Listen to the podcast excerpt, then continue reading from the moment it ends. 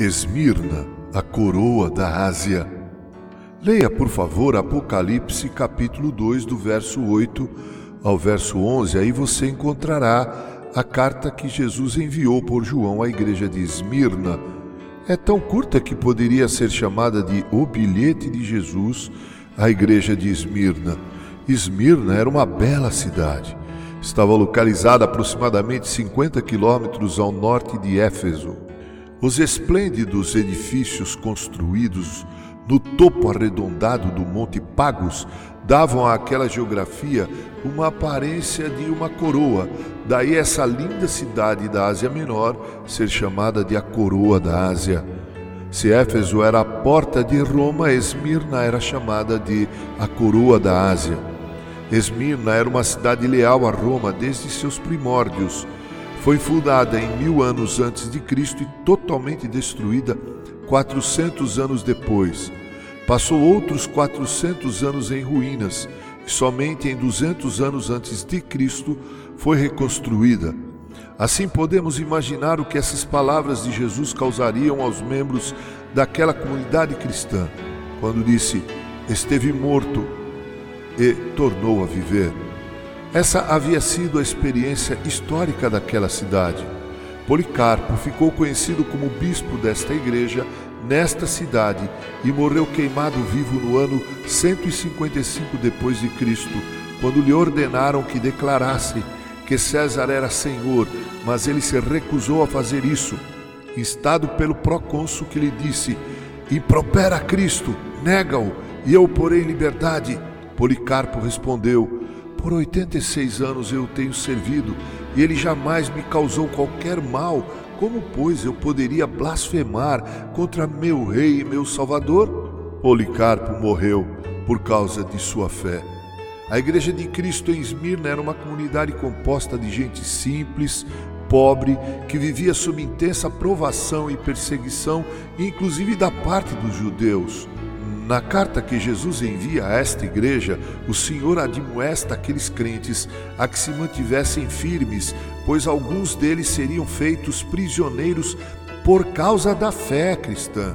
A mensagem de Jesus era: ser fiel até a morte, ou seja, ser fiel até diante da possibilidade de morrerem por causa desta fé em Cristo e dar-te-ei a coroa da vida.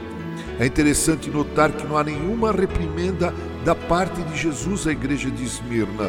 Com a carta que Jesus envia a esta comunidade de crentes naquela linda cidade localizada na Ásia Menor, contestamos a tão difundida teoria da prosperidade dos nossos dias. É possível sermos crentes fiéis e, mesmo assim, não gozarmos de uma excelente condição financeira e social. E mais, é possível sermos crentes e vivermos sob intensa provação por causa de nossa fé em Jesus. Para situações como essas, a resposta é a fé irremovível em Cristo, pois somente ela poderá nos fazer suportar todas as tribulações e provações. É interessante notar que enquanto a Éfeso, tão rica e pujante, deixou de existir, a comunidade cristã de Esmirna continua a existir até os dias de hoje. Com Esmirna aprendemos também que as provações, quando encaradas de forma bíblica e com a fé necessária, faz com que nos tornemos mais eficientes em nosso testemunho a respeito do evangelho de Cristo Jesus. A carta de Jesus à igreja cristã da cidade de Esmirna era um alerta quanto às perseguições tribulações e provações pelas quais ela estava para passar e exortava-a a, manter-se fiel até diante da possibilidade de morrer por causa do testemunho e da fé. Continha ainda o elogio de indubitável valor, ou seja, ela podia ser pobre nos bolsos, mas sua riqueza estava em sua alma, em seu coração essa riqueza de Esmínia que devemos buscar, porque é esse tipo de prosperidade que Deus leva em consideração. A alma rica é que faz a grande diferença. Não são poucos aqueles que, mesmo em nossos dias, estão sofrendo vários tipos de perseguições e provações por meio daqueles que se posicionam contra a verdade, contra a justiça e a fé cristãs.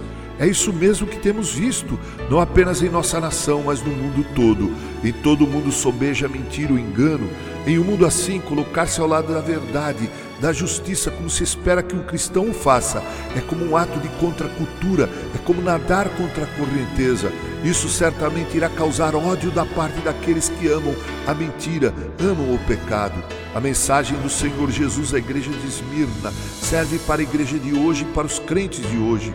Busquemos viver de forma simples, sem luxo, sem ostentação. Devemos nos lembrar da simplicidade do nosso Salvador. Devemos nos manter firmes em meio às provações. Jesus, em todo o seu ministério terreno, foi duramente provado. Ele foi tentado pelo próprio diabo. Ele foi perseguido implacavelmente pelos líderes religiosos do judaísmo dos seus dias, mas não recuou.